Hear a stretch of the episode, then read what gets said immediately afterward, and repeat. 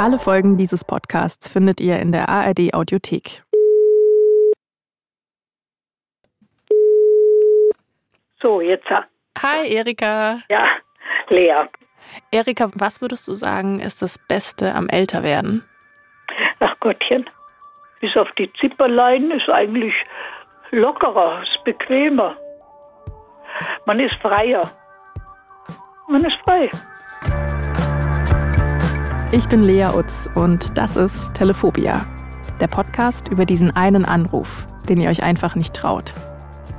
Es sei denn, jemand hilft euch dabei.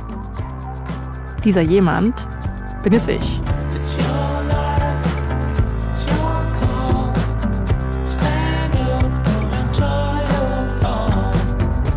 Diesmal Erika und die verschwundene Freundin.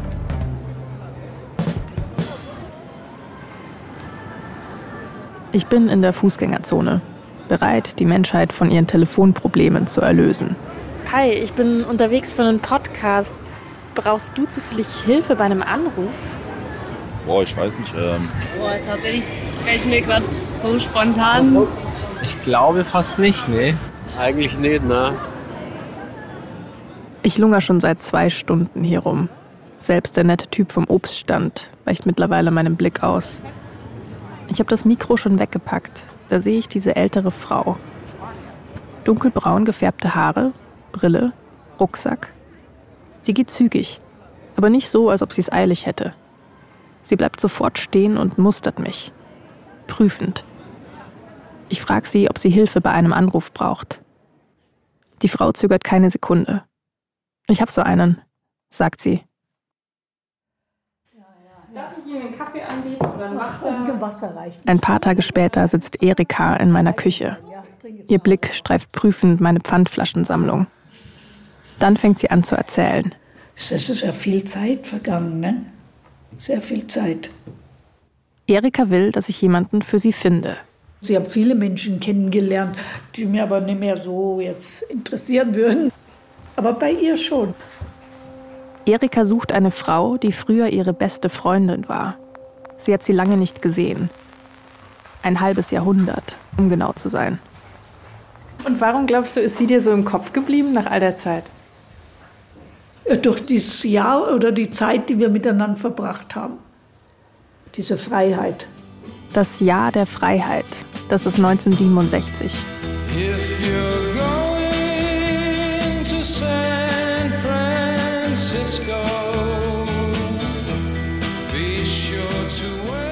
San Francisco von Scott McKenzie. Es ist Erikas Lieblingslied in diesem Jahr, das auch ihr Leben verändern wird. Ich fand es einfach schön. San Francisco, das erweckt vielleicht auch Sehnsüchte. Einfach äh, die Melodie, das war irgendwie, hat es mich berührt.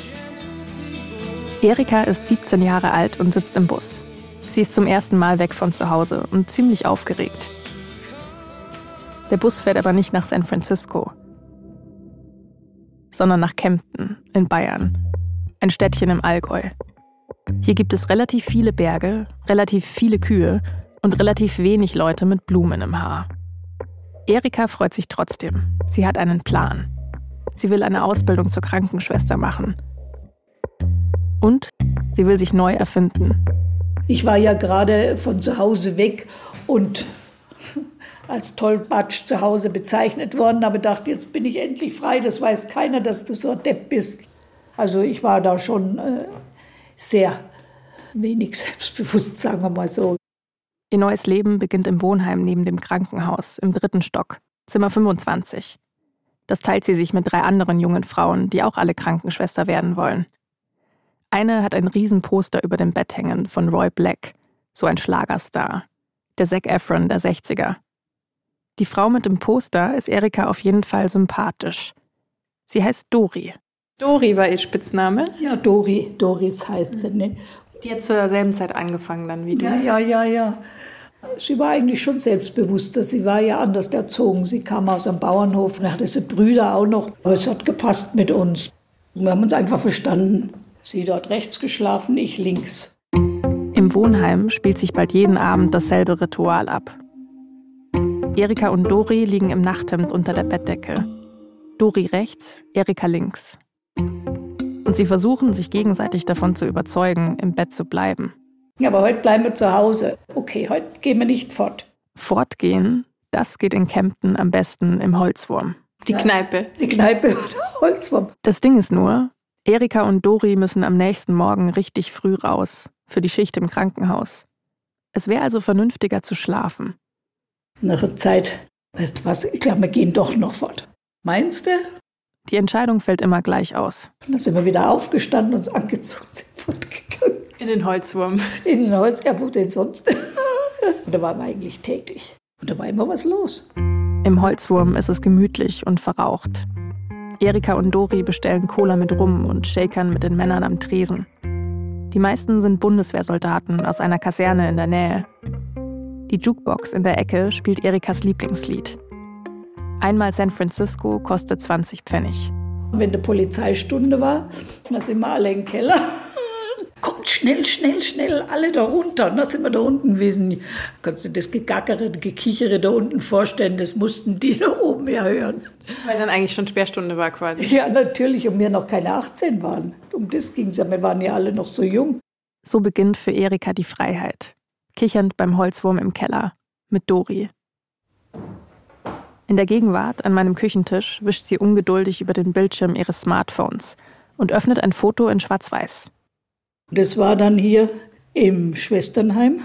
Wir Freundinnen zusammen, das bin ich. Und das ist die Dori, um die es geht. Auf dem Foto sitzen Erika und Dori auf einem einfachen Holzbett, Schulter an Schulter, komplett im Partnerlook. 60er Jahre Bob, weißer Rollkragenpulli, schwarzer Minirock. In der linken Hand ein halbvolles Bierglas, in der rechten die Zigarette. Da sieht man es vielleicht besser. Das sind richtig schöne Bilder. Immer viel Spaß gehabt, ne? Ja, so sieht's auch aus. Ja, wir waren fürchterlich lustig. Das mit dem Partnerlook, das passt. Weil bei Dori und Erika läuft in der Zeit alles irgendwie gleich ab. Im Krankenhaus arbeiten beide auf derselben Station. Sie schieben Tabletts mit Essen auf Rollwägen durch die Flure und rollen stundenlang zusammen Nabelbinden auf. An klaren Tagen sehen sie durch die Fenster bis in die Alpen. Einmal war ich auf einer anderen Station, das weiß ich noch. Es war schrecklich. Aber dann durfte ich wieder hoch. Zurück zu Dori. Ja, ja, ja, ja. In meinem Kopf sehe ich zwei Linien vor mir. Auf einer ist Dori unterwegs, auf der anderen Erika.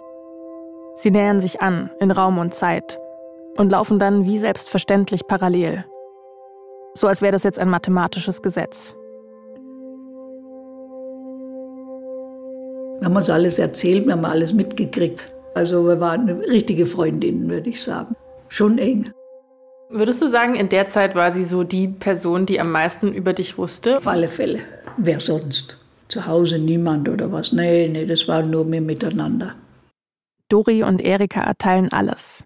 Die Dienste im Krankenhaus, das Zimmer, Zigaretten, Geheimnisse, die Freiheit. Klingt nach einer, nach einer schönen Zeit eigentlich, oder? Das war, ich würde sagen, das war die schönste Zeit in meinem Leben, war das. Das war die schönste. Wenn ich so zurückdenke, war das meine schönste Zeit. Die Freiheit. Naja, und bis das passiert ist. Was passiert ist, dass Erika sich verliebt. Und zwar so richtig. Im Holzwurm. Wo sonst?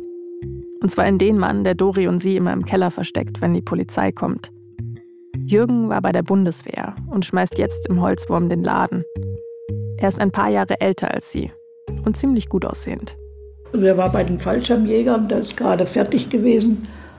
Naja, und dann kam ich daher. Warst du dann beeindruckt von ihm? Ja, natürlich, natürlich.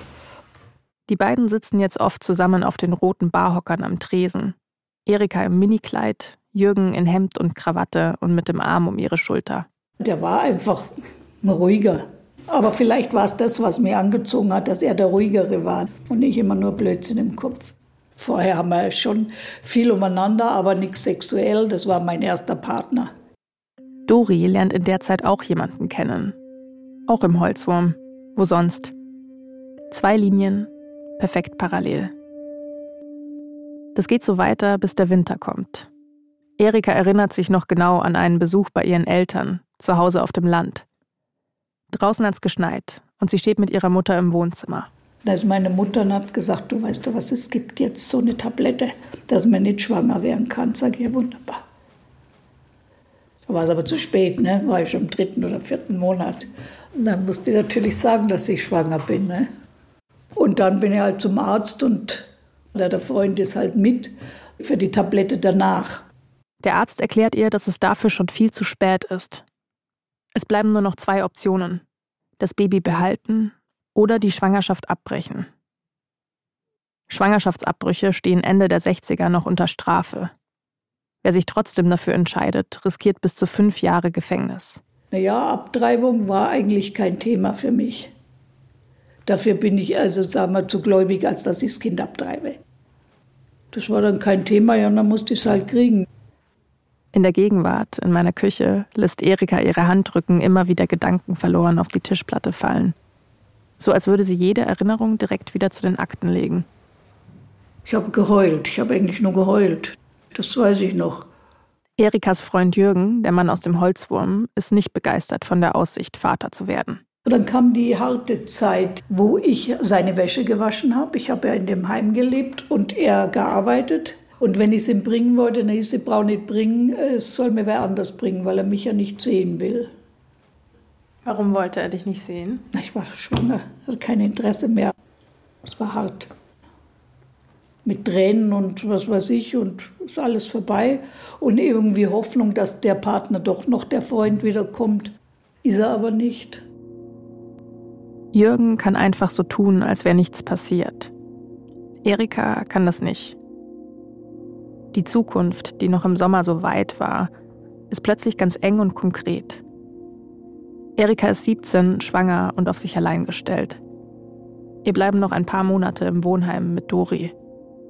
Dann wird sie ihre Koffer packen und in den Bus steigen und zurück zu ihren Eltern ziehen, aufs Land. Um ein Leben zu führen, das sie sich nicht ausgesucht hat.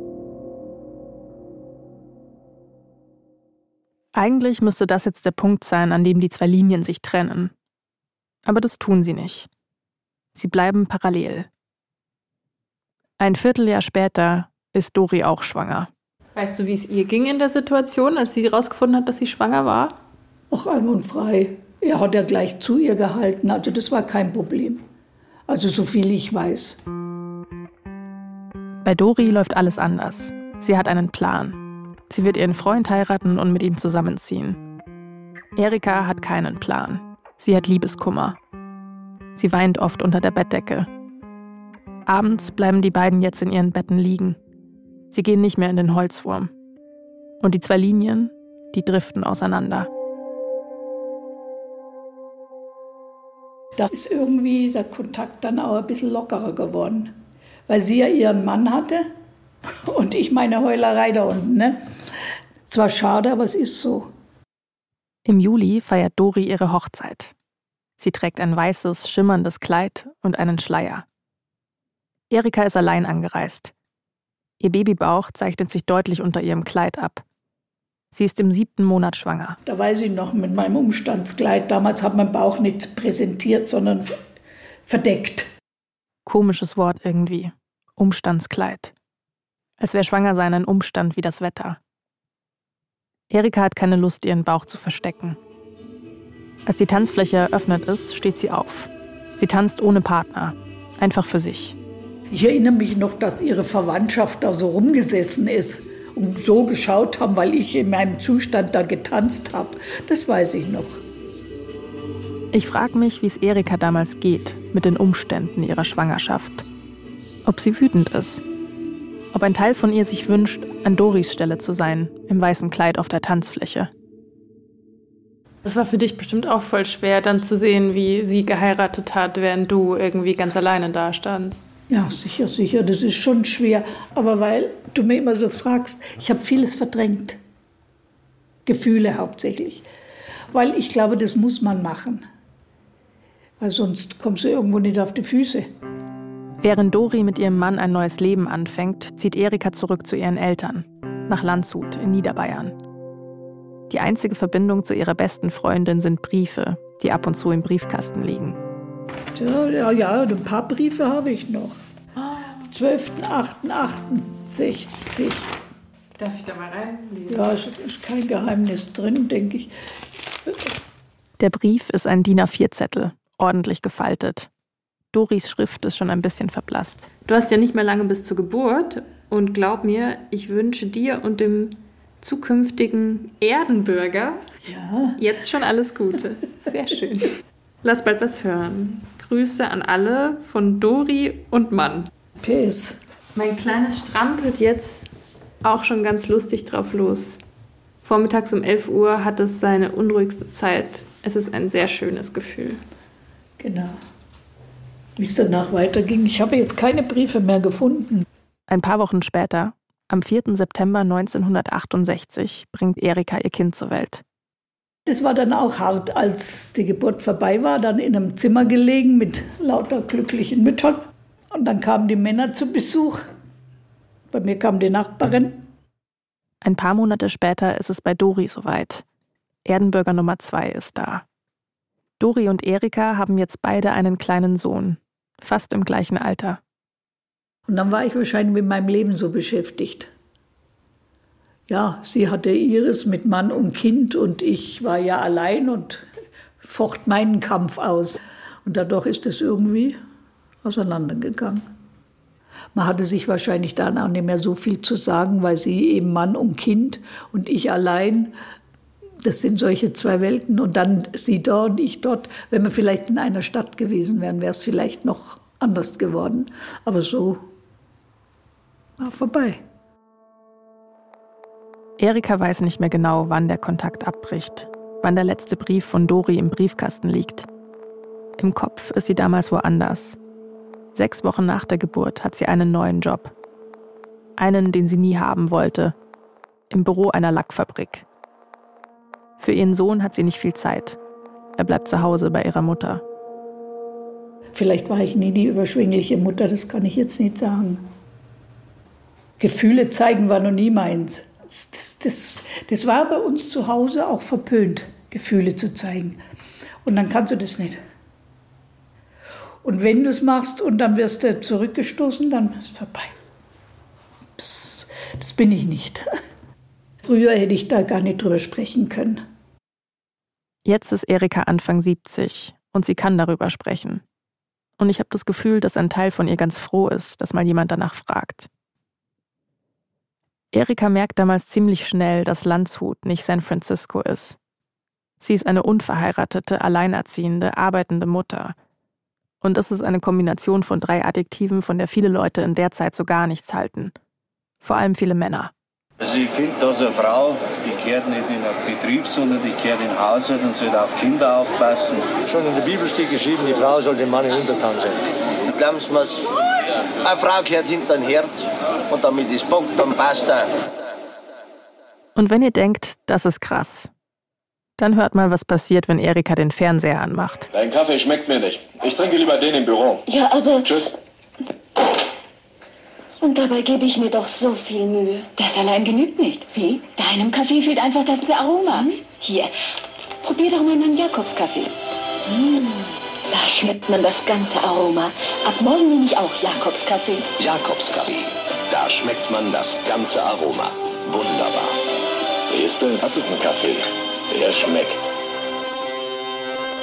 Erika erinnert sich noch genau an den Tag, an dem sie ihren Sohn im Kindergarten anmelden will. Weil ich ja arbeiten musste, meine Mutter wollte ich ja auch entlasten und dann bin ich los. Von einem Kindergarten zum nächsten. Nein, wir haben keinen Platz. Da bin ich, der letzte war die in der Kirche beim Pfarrer gewesen. Na, tut uns leid, aber Mütter mit unehelichen Kindern nehmen wir nicht. Wurde mir von der Kirche gesagt, habe ich nie vergessen. Aufgeben ist überhaupt keine Option. Erika braucht diesen Platz.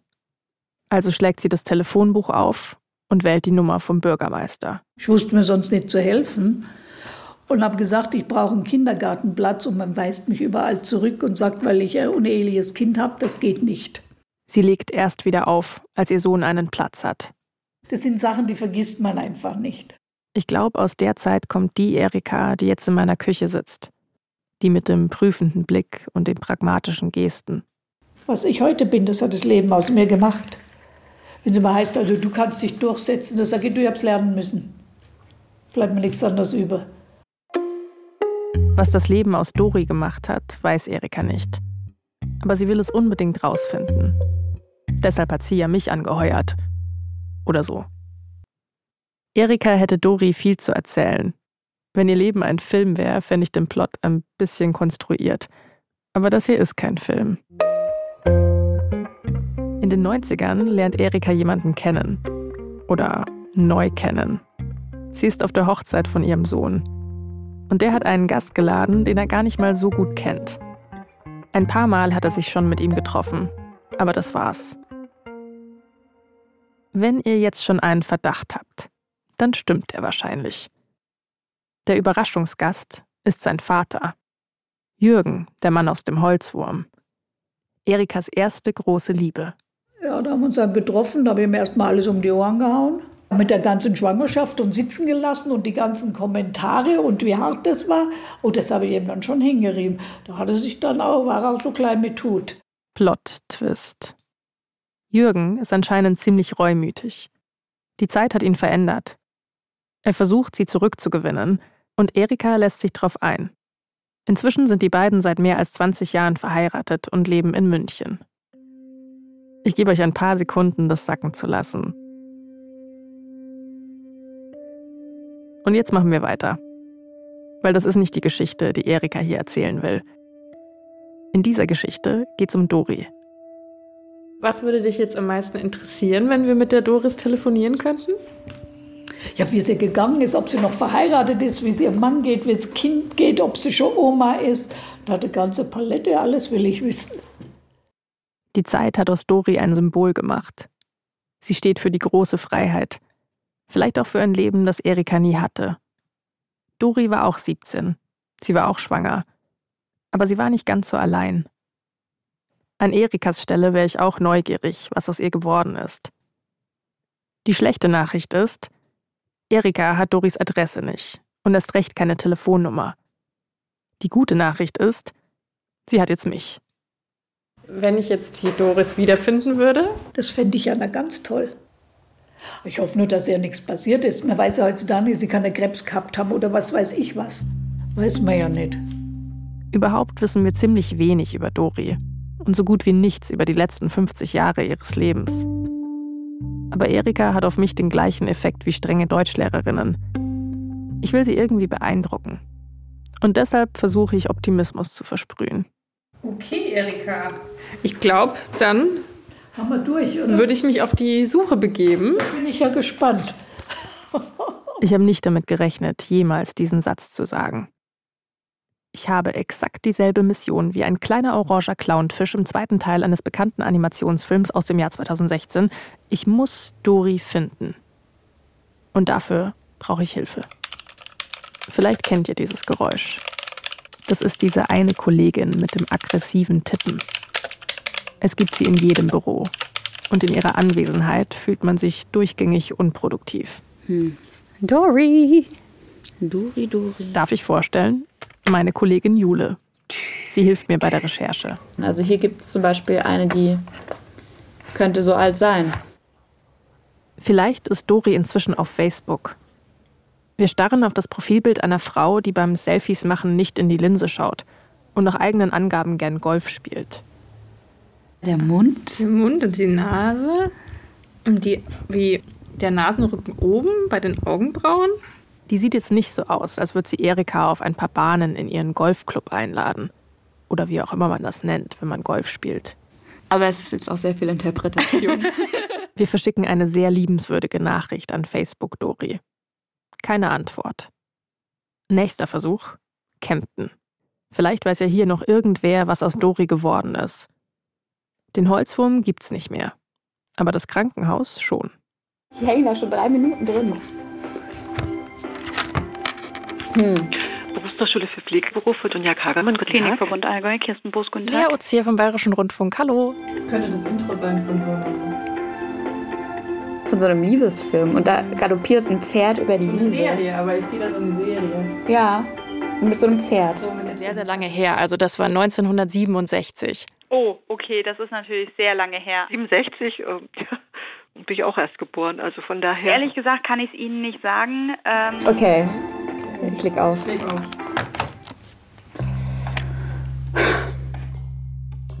Uns bleibt nur noch eine letzte Spur.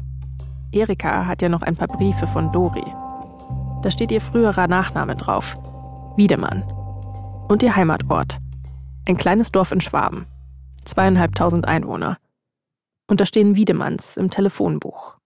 Eins, zwei, drei, vier, fünf, sechs Stück immerhin. Also ich halte es für nicht so unwahrscheinlich, dass die verwandt sind. Die gehen bestimmt alle zusammen zum Kegeln oder so. Oder in die Kirche, genau. Ich habe eine bisschen ungewöhnliche Anfrage an Sie. Und, zwar, äh, da bin ich ähm, jetzt auf der Suche nach einer Doris Do Wiedemann. Doris Wiedemann sagt Ihnen nichts. Nein. Okay. Doris heißt ihr. Doris, genau. Mhm. Meine Krankenschwester, Doris Wiedemann. Da kenne ich leider niemand. Geht keiner dran. Grüß Gott, die Lea Utz hier vom Bayerischen Rundfunk. Wir sind inzwischen bei Wiedemann gelandet? Nummer 5. Doris Wiedemann. Sind Sie mit der zufällig verwandt? Ja, das ist meine Schwester. Das ist Ihre Schwester. Ja, die Dori. Ich verschluck mich fast an meinem nächsten Satz. Wäre es denn für Sie in Ordnung, wenn Sie mir die Nummer weitergeben von der Doris Wiedemann? Dann würde ich es bei ihr mal probieren, ob sie denn Lust hätte, mit ihrer alten Freundin nochmal in Kontakt zu treten. Die, die Missy hat, die Missy hat rausgehört, die, die Nummer, die haben wir jetzt nicht parat. Die haben Sie nicht parat. Aha. Die haben wir irgendwo aufgeschrieben. Wir haben Glück. Doris Bruder findet den Zettel mit der Nummer. Ich bin nur noch einen Anruf von Dori entfernt.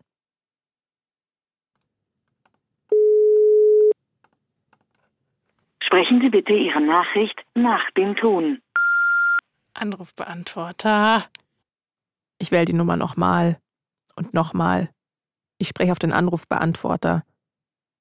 Niemand meldet sich. Tagelang.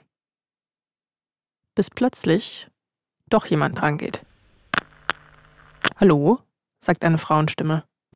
Grüß Gott, hier ist Lea Utz vom Bayerischen Rundfunk. Bin ich äh, mit Frau Wiedemann bzw. Frau verbunden?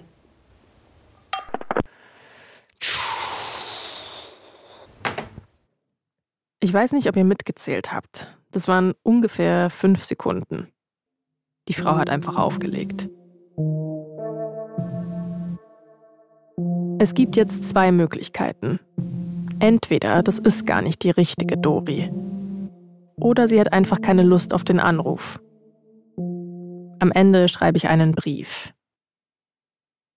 Willkommen bei Telephobia, dem Telefon-Podcast, der in Wirklichkeit ein Brief-Podcast ist, weil heutzutage niemand mehr ans Telefon geht, wenn eine unbekannte Nummer anruft. Ein paar Tage später hänge ich in einem Videocall, als das Telefon klingelt. Die Nummer auf dem Display kommt mir bekannt vor. Ich halte die Luft an. Hallo, hier ist Lea Utz. Mit wem spreche ich gerade? Ich spreche mit Dori. Der Dori. Als erstes fragt sie mich, ob ich weiß, warum sie nie rangegangen ist. Nein, sage ich. Naja, sagt Dori. Eine wildfremde Frau, die sagt, dass sie Journalistin ist und irgendwas von einer Jugendfreundin von vor 50 Jahren erzählt, das ist schon irgendwie verdächtig. Erst der Brief hat Dori überzeugt, dass das alles kein Scam ist. Fair enough. Danach eröffnet Dori mir, dass sie überhaupt nicht Doris heißt, sondern Victoria. Dori war nur ihr Spitzname aus der Kindheit. So nennt sie eigentlich keiner mehr. Und dann sagt Dori, bzw. Victoria, das Allerwichtigste. Sie erinnert sich gut an Erika und sie würde gerne mit ihr telefonieren. Ich muss Erika sofort von meinem Durchbruch erzählen. Ich erwische sie im Kaufhaus beim Shoppen. Nee. Doch. Ja, Wahnsinn.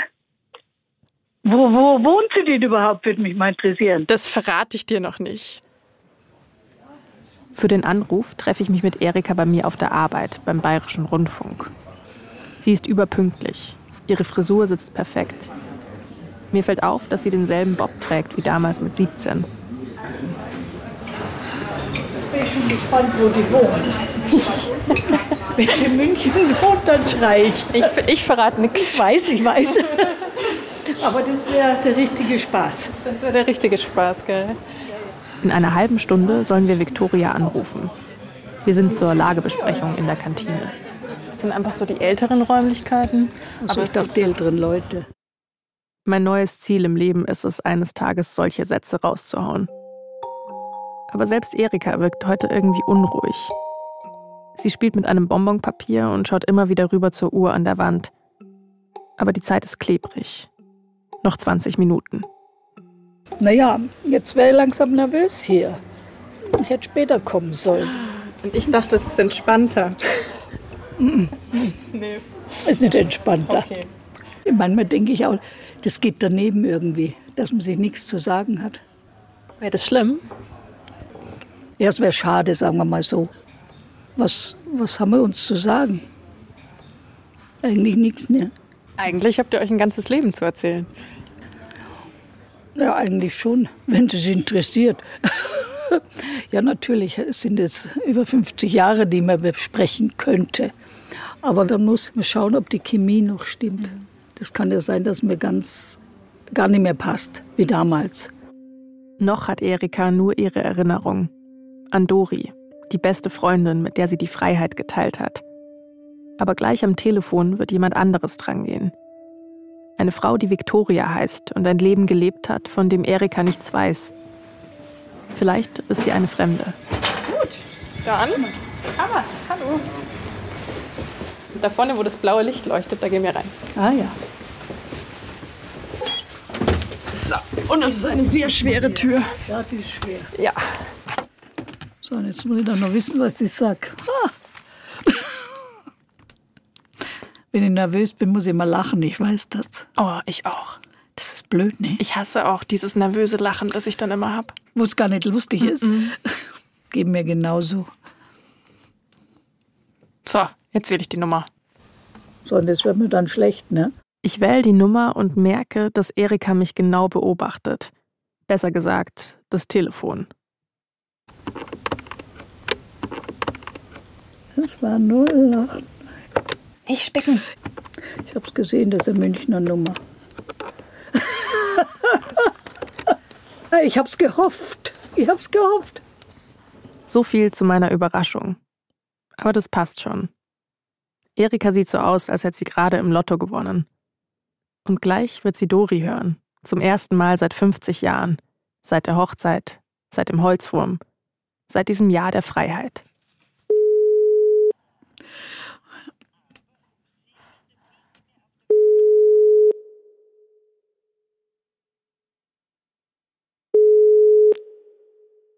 Hallo. Ja, hier auch hallo. Dori, hier ist Erika. Ja, grüß dich, Erika. grüß dich. Manometer. Also ich habe ja gestaunt, Bauklötze habe ich gestaunt.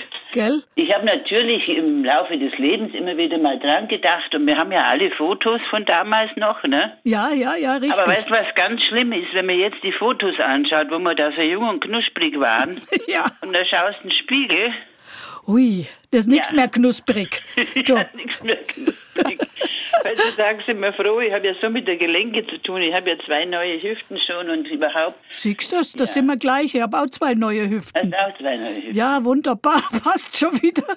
Denk doch mal, 50 Jahre, 50 Jahre, das ist ja Ist der Wahnsinn, ne? Ist Wahnsinn. der Wahnsinn. Erika hat sich auf ihrem Stuhl nach vorn gebeugt, bereit, die nächste Frage abzufeuern, damit ja keine Stille entsteht. Victoria macht das offensichtlich auch. Und wie lange bist du schon hier? Schon lange?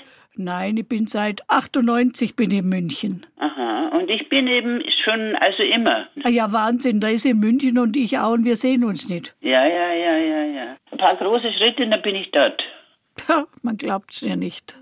Ja, Wahnsinn, Wahnsinn. Da sind sie wieder. Die zwei Linien. Erstaunlich parallel. Vielleicht sind Erika und Dori sich längst begegnet, ohne es zu wissen. Saßen im selben Café, sind in der U-Bahn aneinander vorbeigesaust, standen an derselben Kasse im Supermarkt. Die Frage ist jetzt nur, was da noch ist. Was übrig bleibt von einer Freundschaft nach 50 Jahren. Und ob die zwei sich wiedersehen. Also wir haben uns damals blind verstanden, das kann man mal sagen, ne? Ja, ja, ja, ja. Erinnerst du dich noch, wenn wir im Bett lagen, haben wir gesagt, heute bleiben wir zu Hause? Ja, ja, ja, ja. Aber, aber um sieben in der Früh sind wir auf der Matte gestanden. Ja, ist richtig, ja. Und an den Holzwurm können Sie sich wahrscheinlich Ja, auch noch erinnern. natürlich, natürlich. Ah, Na, Neulich kam, ich weiß nicht in welchem Programm, eine Musiksendung und da haben sie die alten Schlager, Erika, Memories of Heidelberg, kannst du noch entsinnen? Oh ja, ja. Ach Gott, und da, ja, da wird mir's warm ums Herz. Ja, und Du ein war da nicht aus- Weil halt das unsere Zeit war, ne? San Francisco, das war ja meins. ja, ah, ja, mein Gott. Mit 17 hat man noch Träume. Ja, die hatten wir ja, ne? Ja. Ne, na, Ja. was ja aus mit der Herrlichkeit. Nachher war's aus mit der Herrlichkeit. Ich muss an die Erika mit dem Babybauch denken, die allein auf der Tanzfläche steht auf Doris Hochzeit. Doris Leben sah von weitem irgendwie leichter aus. Und jetzt, 50 Jahre später, wird Erika rausfinden, ob das wirklich so war. Wie war das denn in Ihrer Erinnerung, die Zeit damals? Ja, ich habe es Ihnen ja schon kurz erzählt, dass ich aus dem erzkatholischen Elternhaus komme und ich war 18, halb und ein Norddeutscher und evangelisch. Das war ganz, ganz schlimm und ich hätte nie heiraten dürfen und so waren sie froh, dass das Mädel ja kein lediges Kind kriegt. Ne? Ja, ja, glaube ich. Das war, das war, war alles so, la- so. Hm, hm, hm. Und bist aber noch mit deinem Mann zusammen? Nein, du, ich bin schon das. Also wir waren zehn Jahre verheiratet und dann äh, habe ich die Scheidung eingereicht Oh. und dann ein Jahr nach der Scheidung ist er gestorben mit 39 Jahren. Ui, schlimm. Woran das denn? Herz, Herz. Aber das erzähle ich dir mal ausführlich. Das ist äh, äh, Ja, ja, das muss jetzt nicht sein. Nicht jetzt heißt so viel wie nicht, wenn die komische Frau mit dem Mikro dabei ist. Das klingt aber alles so, als wäre Doris Welt gar nicht so heile gewesen, wie Erika immer gedacht hat. Auch echt eine schwere Zeit, so wie es klingt. Ja, das, also vor allem nach der Scheidung, das war, ich habe immer, das kann man aber heute nicht mehr nachvollziehen, weil damals war eine geschiedene Frau eine Aussätzige. Sage ich jetzt mal leicht übertrieben. Auf dem Land zumindest. Ne? Da siehst du so, mit dem ledigen Kind warst du auch nichts wert. Hm, war auch Gott, oh Gott, oh Gott. Ich habe bloß immer gedacht, Mann, ein Mausloch, das ich reinschlupfen kann. Mein Gott, mein Gott, mein Gott. Ja, ja. Ja. Das ist keine Fremde am anderen Ende der Leitung. Das ist eine Frau, die ganz ähnliche Sachen erlebt hat. Man könnte jetzt sagen, klar, Erika und Dori halt. Bei denen läuft immer alles irgendwie ähnlich. Magischer Zufall. Aber in Wirklichkeit ist das keine Überraschung. Die beiden sind Teil einer Generation von Frauen, deren Leben eine einzige Kaffeewerbung sein sollte und die in gläserne Decken gestoßen sind, bevor es diesen Ausdruck überhaupt gab. Ihr musstet euch viel alleine durchschlagen auch. Ja. Ja, schon, ne? Aber wir haben die Kraft gehabt und ja, Wir sind immer noch da, ne?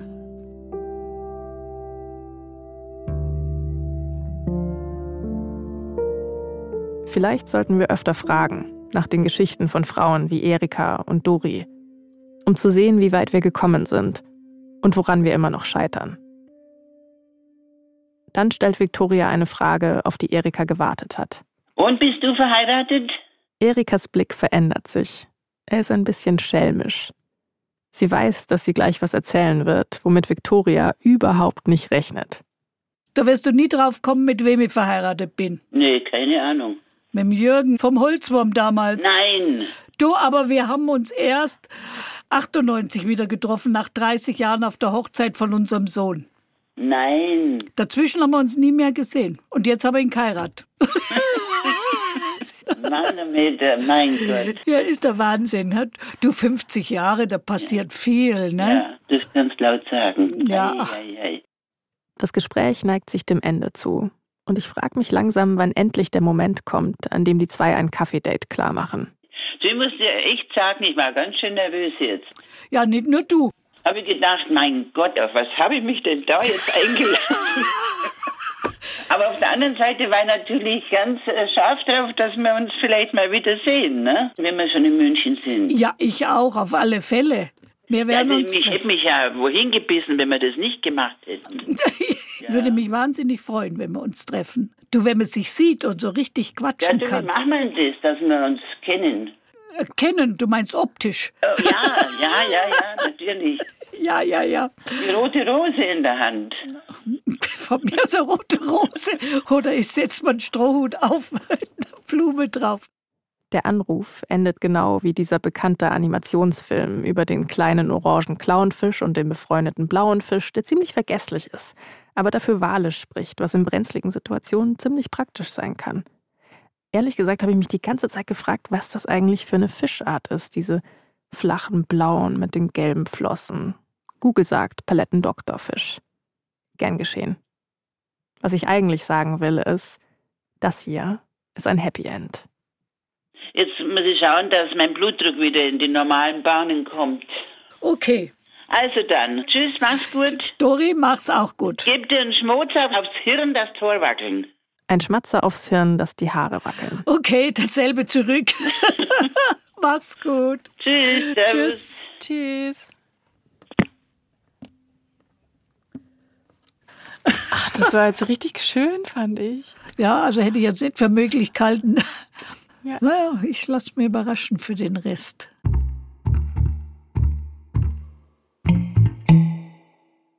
Eine Woche später sehen Erika und Viktoria sich wieder.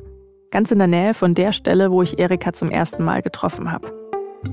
Keine von beiden hat eine Rose dabei oder einen Strohhut. Aber sie finden sich trotzdem. Als ich dazu komme, sitzen die zwei schon eine Weile im Café. Es ist laut und stickig, nicht ganz so gemütlich wie im Holzwurm. Sie reden über ihre Hobbys, Erika wandert viel, Viktoria macht einen Sprachkurs, ihre Enkeltöchter, Erika hat eine, Viktoria zwei, und das Altern. Es gibt Menschen, die trifft man nach langer Zeit wieder und man hat sich nichts zu sagen. Und dann gibt es die, bei denen das anders ist, die uns vertraut bleiben. Erika und Viktoria haben sich 50 Jahre nicht gesehen. Sie kennen sich trotzdem.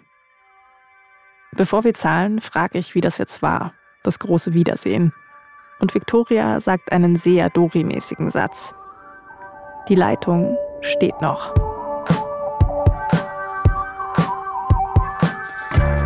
Das war Telephobia. Wenn ihr auch einen Anruf vor euch herschiebt, dann schickt mir gerne eine Sprachnachricht auf WhatsApp. Die Nummer ist die 0175 3375 069. Oder schreibt eine Mail an telephobia.br.de. Steht alles auch nochmal in den Show Notes. Wenn euch der Podcast gefällt, dann gebt gerne auf Abonnieren oder lasst eine Bewertung da. Das hilft anderen Leuten, Telephobia zu finden. Alle Folgen findet ihr in der ARD Audiothek. Und nicht vergessen, es ist eigentlich nur ein Anruf.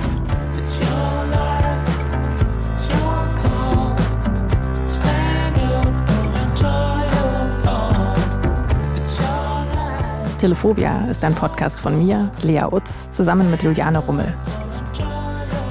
Unser Titelsong Your Life, Your Call ist von Junip. Cover und Grafikdesign Julia Bochnik und Lena Waldispül.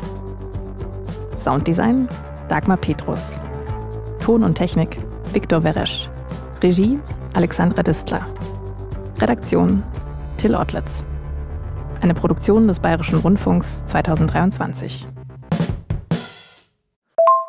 Wenn ihr noch mehr Lust habt aufs Kuddelmuddel menschlicher Beziehungen, dann habe ich einen Tipp für euch. Den Bayern 3 Podcast Freundschaft Plus. Die beiden Hosts Corinna Teil und Christine Barlock sind seit fast 20 Jahren beste Freundinnen und reden in ihrem Podcast offen und ehrlich über Liebe, Sex und Beziehungen aller Art. Die zwei besprechen Fragen wie was kann Slow Sex oder wie geht man mit Erwartungen im Bett um? Den Podcast zu hören ist wie ein Gespräch mit besten Freundinnen, irgendwo zwischen Lachen und Deep Talk. Es geht um den weiblichen Orgasmus, aber auch um Themen wie Bindungsangst, Entscheidungsfindung und vieles mehr. Freundschaft Plus eben. In der ARD Audiothek auf bayern3.de und überall, wo es Podcasts gibt.